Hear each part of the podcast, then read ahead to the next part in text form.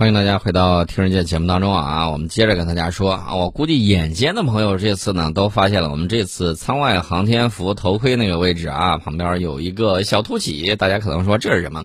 这就是那个摄像机啊！这个摄像机呢可以直接去看啊，大家也通过这个摄像机呢，从太空啊，从我们的这个空间站看到了这个地球啊，地球当时的那个画面，大家还有印象没有啊？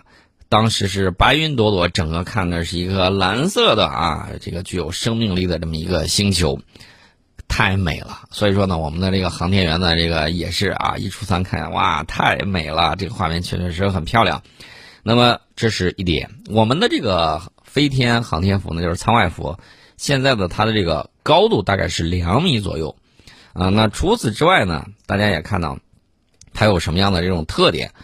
大家还记得不记得神舟七号航天员？神舟七号航天员出舱的时候，那个航天员与舱体之间是以电机带连接的啊。这一次出舱的时候，航天员与舱体之间不再有这个电机带连接，因为这个舱外航天服呢，已经实现这个供氧和温度、压力控制，减轻了航天员舱外活动的这个负担，使它的这个活动范围更广、更灵活。呃，除此之外。还有一个特点，大家可能没太注意，是什么呢？就是我们的航天员虽然身着这个舱外航天服，他在我们的空间站外面，但是他出舱的时候是可以使用核心舱内的 WiFi 的啊！这个大家要注意啊！我们的航天员在进驻核心舱第二天，跟我们在地面上是一样啊！哪里有 WiFi 啊？让我们问一下。对，他在这个舱上已经建起了这个舱上 WiFi 环境，以空间站为中心。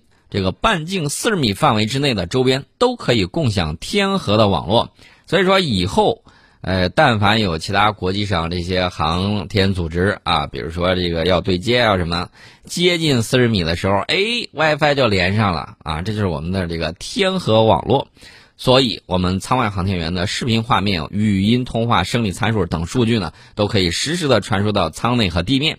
并且减少了有线设备的这种繁琐，使航天员的这个活动呢更加灵活。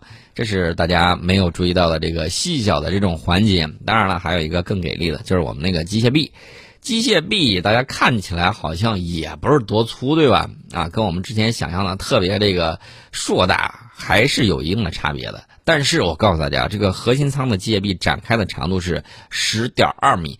而且它的承重相当的给力，承重最多能承重二十五吨，二十五吨，二十五吨，你抓个货弄个啥的是没有问题的，举个人那简直是不在话下啊！绝对是空间站任务之中的大力士。它主要承担的是舱段的转位、航天员出舱活动、舱外的货物搬运、舱外的状态检查以及舱外大型设备维护等八大类在轨任务。我们的这个空间站核心舱机械臂呢，是我国首个可以长期在太空轨道运行的机械臂。这个肩部呢设计了三个关节，肘部设计了一个关节，腕部设计了三个关节，一共七个关节，每个关节对应一个自由度，就如同人的手臂一般，只能够自由的活动。大家还记得不记得美国自己拍的那个电影啊？中国的这个空间站有两个机械臂，然后过去的时候顺手把它的卫星的两个小翅膀给剪掉了。当然，它那个是科幻电影啊，但是万万没想到，居然我们把它给实现了。看来美国人的想象力还是挺丰富的啊！美国的事儿我们留到明天再说，今天先不聊了，因为他们那边一直在反思。因为这个七月四号呢是美国的这个国庆日啊，当然了，有一些人。啊，就比较郁闷。他他郁闷啥呢？他他郁闷呢？当然有他自己的道理啊。他郁闷的就是，这不是我替他郁闷的，是他们自己人在那郁闷。就是独立日，美国人在反思这个国家是无可救药的分裂了吗？啊，不是我在反思啊，《纽约时报》一些媒体他们自己这个说的。呃，至于他们怎么说的，明天再说。今天没工夫搭理他们，我们先说我们的那个空间站。这个空间站呢，确确实实。爽啊！这个空间机械臂确确实有意思，不光它能够转啊，就是它有灵活的这种关节，如臂使指，可以通过各个关节的这种旋转，能够实现前后左右任意角度与位置的抓取与操作。所以说呢，它可以为航天员出舱顺利开展出舱日出舱活动提供强有力的这种保障。呃，据说还具有爬行功能啊，机这个机械臂具有爬行功能。这个是我万万没有想到的。它可以通过末端执行器与目标适配器对接与分离，同时配合各个关节的联合运动，从而实现在舱体上的爬行转移。我们的航天科技人员，我们要给他打点一个大大的赞啊！这个这个赞字儿还要写一个福字儿啊，太佩服了！这个想象力很丰富，然后呢，实现的这种工程技术能力也非常的强。呃，空间机械臂是我国航天事业发展的新领域之一，研制单位呢在关键技术、原材料选用以及制造工艺、适应空间站环境、长寿命设计等方面都做出了巨大的突破和创新。所以说呢，我们的航天事业属于每一个航天人，属于每一个配套的这个科研单位啊，工厂，我们一线的工人，我们的工程师，以及我们的科学家啊，还有我们的航天员。所以说呢，要向他们进行致敬。这个全部核心部件都是国产化的，并且形成了多项国家空间机器人行业标准，引领空间智能装备的中国制造之路。那么说到这儿呢，我顺便说一下啊，美国当年搞阿波罗计划，举全国之力实行全国体制啊，全国动员。那个时候呢，大家也会发现，美国处于发展的这个黄金时期啊，全家老少这个只要一个人工作，基本上能养活全家老小。哎，恰恰是这种举国体制，后来被他们开嘁哩咔嚓，被这个资本家觉得不可维系。随着苏联解体，然后再作秀也。跟别人没啥关系了，所以说呢，他就不再做这个秀了。不再做这个秀之后，大家也肉眼可见的，这个美国这个工薪阶层、美国白领阶层啊、美国中产阶级的这个财富呢，好多年就处于一个平稳的状态，既不增长也不下降，呃，略有下降啊。所以大家会看到这种情况。其实说白了，他们创造那么多财富到哪儿去了？顶尖的大富豪当然都给他拿走了呀，对吧？这个大家也都看到了。这两天网上有一个这个科技企业啊受到了这个调查，大家也都看到了。所以说呢，如何这个善于利用啊，而不被这些东西意使，这个东西很重要啊。我们顺便说一下，就是我们未来包括我们的空间站，包括我们未来的航天事业之中所衍生出来的一系列技术啊。这个早早晚晚都是要用到民用方面的，这个样子的话呢，可以促进我们的生产力进一步的这种发展。有些科技产品呢，就可以运用到、转化到民用之中。这是我们看到的我们的这个航天事业的这种发展，肉眼可见啊，真的是肉眼可见。顺便我再说一下这个他们用的这些东西啊，都要给大家提一下。那么航天员执行出舱任务。他需要利用机械，不可能说我手里头拿个螺丝刀在那儿拧，对吧？航天呃，这个五院研制的舱外维修与辅助工具，可以协助航天员有效克服航天服手套冲压之后操作不便、高难度单手操作以及在轨防漂要求高等一系列难题。呃，大家也看到了，这个舱外电动工具是此次维修任务中用到的唯一的机电类的这个工具，它可以适应舱外复杂的真空和高低温环境，而且具有定力矩拧紧、拧松的工作模式，并且设置有休眠模式。也，啥意思呢？很简单，就是不用的时候它自己可以省电，不用随时在那儿待机啊。这是它的这个休眠模式。这个舱外通用把手呢，可以安装到维修设备之上。用于航天员在轨维修时进行这个维修设备的转移以及防漂，啊，通过与设备端的这个通用把手底座配合，实现航天员单手完成对设备的这个快速锁定和解锁。那么这个东西大家也都看到了啊，呃，前几天我去山上还看见有人在那儿玩什么呢？玩攀岩啊，拿望远镜一看，然后呢，他们攀岩肯定要用到这个，呃，这个。单手的这种快挂啊，然后呢，还有一些绳索等等。这个舱外的这个工具呢，大家也都看到了。为了这个双保险啊，大家也看到，通常是两个这个快挂，对吧？往上一卡，卡上去了之后，两个，确保万无一失。那除此之外呢，大家也都看到了，它的这个快挂啊，明显比普通的要大得多，方便这个航天员的单手操作。至于说它用到了什么材料，我还不得而知。我估计应该是比较给力的一些啊，这个金属器件啊，最起码它能够干什么呢？也许是呃，也许是金属器件，也许是什么呢？也许有可能是一些高分子材料。为啥呢？它这个东西面向太阳那一面还是很热的啊，这个大家也要注意。可能用一些陶瓷材料，或者说这个什么复合机、硅复合机材料等等啊，我不得而知啊，我只是在这瞎猜。往上一挂啊，挂的很稳当，还有那些绳索啊，这个我在想这些东西能不能慢慢的就应用于日常。其实我最期待盼望的是什么设备呢？是那个外骨骼啊，是那个机械外骨骼。那个机械外骨骼我们也看到了啊，在这个高原打印的这个时候，呃，你看到我们的这个战士啊，背上这个机械外骨骼，然后可以轻松的背负起很重的这种东西，然后健步如飞。高原之上，大家都知道这个环境比较恶劣，含氧量呢比平原要低得多。那么用上这个机械外骨骼呢，可以大大减轻人员的这种负担。那这个机械外骨骼，其实在哪个地方用最好用呢？恰恰就是户外登山活动，而且呢，这个户外登山最讨厌的就是什么呢？最讨厌就是背负的东西太重，啊，背负的东西太重呢，对膝盖损伤是比较大的。这个大家玩户外的都清楚。我现在最期盼的，恰恰就是户外这个屋外骨骼的这种应用，啊，可以大大减轻驴友们的这个负重，可以携带更多的这种物资。当然了。这个要进山，提前要了解天气的情况，也了解当地保护部门的这种禁令。不让你爬的地方就不要乱爬啊！有些人呢没有什么经验，然后呢就敢贸然闯入深山老林。即便在北京附近啊，有一些山，我告诉大家，那一年冬天的时候也是这个，据说是老驴了啊！这个去了之后，呃，这个就有点拖大。最后呢，不变方向，好多人去搜救啊，到底找不到在哪儿了。迷路了之后，你就赶紧的停下来，不要再乱跑乱动，尤其是晚上的时候，这种基本常识都不要我多说了。我只是说明一下，一定要保护环境，然后呢，也要保护自己，不要这个轻而易举的就往那种未开发的这种野线上去，尤其是在当地政府三令五申不让你往这些地方穿越的时候，就千万要记住啊。不要逞一时之能，一定要这个爱惜自己的这种生命。你没了，全家就塌了一大块了。所以说呢，要注意啊，这个我们去户外玩是锻炼身体，不是去玩命的。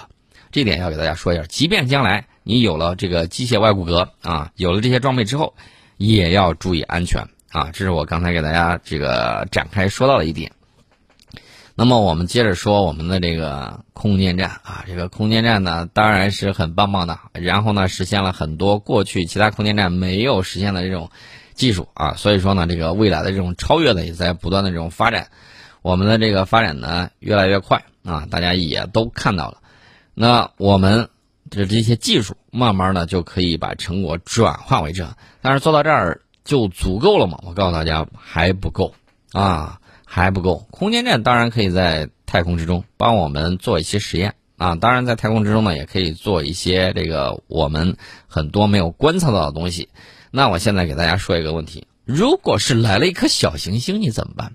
小行星撞击地球，这是过去的时候大家也都知道了。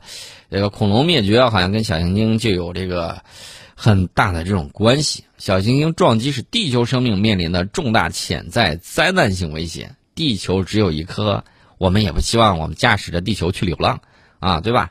所以说呢，如何保护我们的这个环境，保护我们共同的唯一的这种家园很重要。那么，到底要怎么防护小行星？哎，这个事儿我们待会儿跟大家聊。我记得在两千零二年的时候，我曾经看过一场流星雨，当时对我来说是非常的震撼，因为那一天星落如雨，而且呢，我看到那个火流星拖着长长的尾巴划过天际。一时之间啊，这个美景让我忘记了这个身处何方，然后感天地之玄黄啊！这个当时的感觉啊，真的是非常的不一样。但是呢，大家注意，二零一七年、二零一八年、二零一九年、二零二零年，有连续四颗火流星分别袭击了我国云南省香格里拉、云南省西双版纳、吉林省松原、青海省玉树地区。引发了社会热议，以及国内学者和政府机构对行星防御研究的这个重视。星辰大海就是这么来的啊！这个大家注意，小行星在这个历史上曾经多次撞击过地球，甚至造成生态环境灾变和物种灭绝。小行星撞击被认为是六千六百万年前恐龙灭绝的主要原因。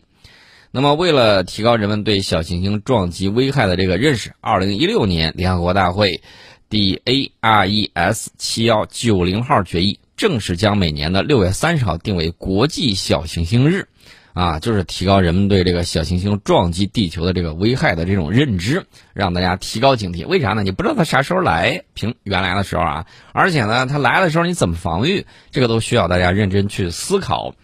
那么在过去的时候呢？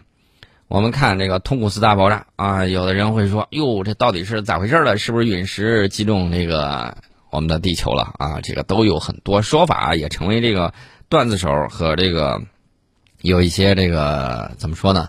写手啊，各种各样的这种题材。但是我要告诉大家的是，那我们能不能考虑一下怎么把它给炸开？那怎么样去防御？我们看过去，美国曾经有一部电影啊，招了一批这个挖矿的啊，说是这个小行星要来，然后上去呢把它给炸了。结果那个当量不够大，把小行星炸成了几大截儿，然后又掉下来了，还是造成了这种一定的影响。估算的跟这个预想的还有实际的有出入啊，当然是电影的这种表现啊。这个呢就是距离地球比较远的这种小行星，然后呢过去整颗氢弹，然后上去把它给炸偏了就完了。但是我们得考虑一下，怎么样进行这个小近地小行星防御？我们是认真的啊！我告诉大家，我们是认真的。在今年四月二十四号中国航天日开幕式上，中国国家航天局的局长就表示，站在新的历史起点，中国航天将论证实施探月工程四期、行星探测工程，建设国际月球科研站和近地小行星防御系统，拉开新时代探索九天的新序幕。我给大家埋个伏笔啊，我们既然说这个可上九天揽月，待会儿我们会给大家讲一下可下五洋捉鳖。那么我们现在呢，最担心的其实不是大的，而是小的这种小行星。呃，短期预警条件下啊，这个无法有效防御直径一百四十米级的微地小行星，而且它撞到地面上的时候呢，这个危险比较大。如果它比较小，也就罢了啊，也许在这个。它穿越大气层的过程之中啊，这个加热爆炸，然后呢变成碎片啊，这个危险是比较小的。如果特别小的这个小行星呢，说不定它穿越大气层的时候直接化为流星没了。但是这种一百四十米级的微地小行星，这个就比较吓人了，因为它掉下来产生的这个动能还是非常强大的啊。所以说呢，我们得考虑一下怎么样去解决这个问题。当然了，中国的这个科研人员，我给大家举几个例子。中国科学院复杂航天系统电子信息技术重点实验室的王一瑞博士、李明涛研究员、周炳红研究员，中国空间技术研究院北京卫星环境工程研究所的龚自正研究员，中国运载火箭技术研究院北京宇航系统工程研究所的王建明高工、王传奎高工，设计了航天器火箭末级组合动能撞击方案。啊，我们的航天，我们的这个科技人员给我们整出了一套方案。这个方案呢，其实说起来很简单，就是航天器进入升空逃逸轨道之后，火箭末级与航天器不实施星箭分离，由航天器操控末级组合体撞向微地小行星，从而呢充分利用火箭末级的这个剩余重量，提升撞击小行星的动量，进而提升小行星轨道偏转的这个能力。我们可以参考一下长征五号运载火箭的技术参数，假设火箭的末级重量是六点五吨。以偏转直径约为四百九十二米的这个小行星轨道为例，展开数值仿真，结果表表明，相对于传统的动能撞击方案，利用单发长征五号发射末级基石任务的这个偏转效果，可以等效于三发长征五号发射传统动能撞击任务的偏转效果。同时呢，对于十年内偏转直径一百四十米的小行星轨道，偏转距离可由不足一倍地球半径提升至一倍。地球半径以上，为十年预警时间条件下偏转直径一百四十米级的微地小行星提供了一种潜在高效的技术手段。换句话说，就是什么意思呢？就是第一，我们可以防御的距离更远啊，反应时间更长；其次呢，这个撞击效果很好，可以有效的使它偏转啊，不再威胁地球。所以这是我们的一系列的这个手段啊。当然了。大家看到啊，我们这个团结在一起，然后呢，充分发挥聪明才智啊，我们知道要尊重自然、敬畏自然，但是我们也要注意，我们可以发挥我们的能动优势。我们说完我们的航天，再说一下这个我们的深海一号。这个深海一号绝对是大国重器。为什么说是大国重器？大家知道航母这玩意儿大吧？航母确确实实挺大的。我们的最大排水量深啊，深海一号的最大排水量相当于三艘中型航母，拥有三项世界首创及海洋石油工程之大成，从三百米向一千五百米超深水进行跨越。这是我们的这个深海一号，我国自营勘探开发的首个一千五百米超深水大气田正式投产。这也标志着中国海洋石油勘探开发能力全面进入了超深水的时代，对于保障国家能源安全、推动能源结构转型升级，具有非常重要的意义。为什么这么讲呢？大家知道我们的能源安全啊，我们是从那个呃中东地区运油过来，要途经马六甲海峡，中呃在途经马六甲海峡之前，还要经过这个印度洋，对吧？这个印度老想把印度洋变成印度的洋，痴心妄想。但是呢，你防不住人家要憋着什么坏招啊，对不对？啊，所以说呢，这个国家能源安全不能操于他人之手，不能寄托于他人的善意，一定要牢牢的掌握在自己的手中。那么我们也知道，南海啊，普遍这个比较深啊，当然了，南海里面还有很多的这个油气资源，非常的重要。仅南海石油资源啊，就约有二百四十八亿吨，天然气约四十二万亿立方米。约一半蕴藏在深海海域，由于总体勘探程度相对较低，海洋油气资源开发，特别是南海的油气资源开发，是我国长期大幅增产的重要方向。但是深水呢，不只是水深，水深的量面还会带来作业难度的质变。海面下水深每增加一米，压力、温度、涌流等情况呢就会完全不同，开发难度呢会呈几何级的这种增长，这个大家也要注意。所以说呢，从浅水走向深水，需要不同的这种作业装备，这也是我们为什么在不断提升我们的科研能力的这个重要举措。好，今天先聊到这里。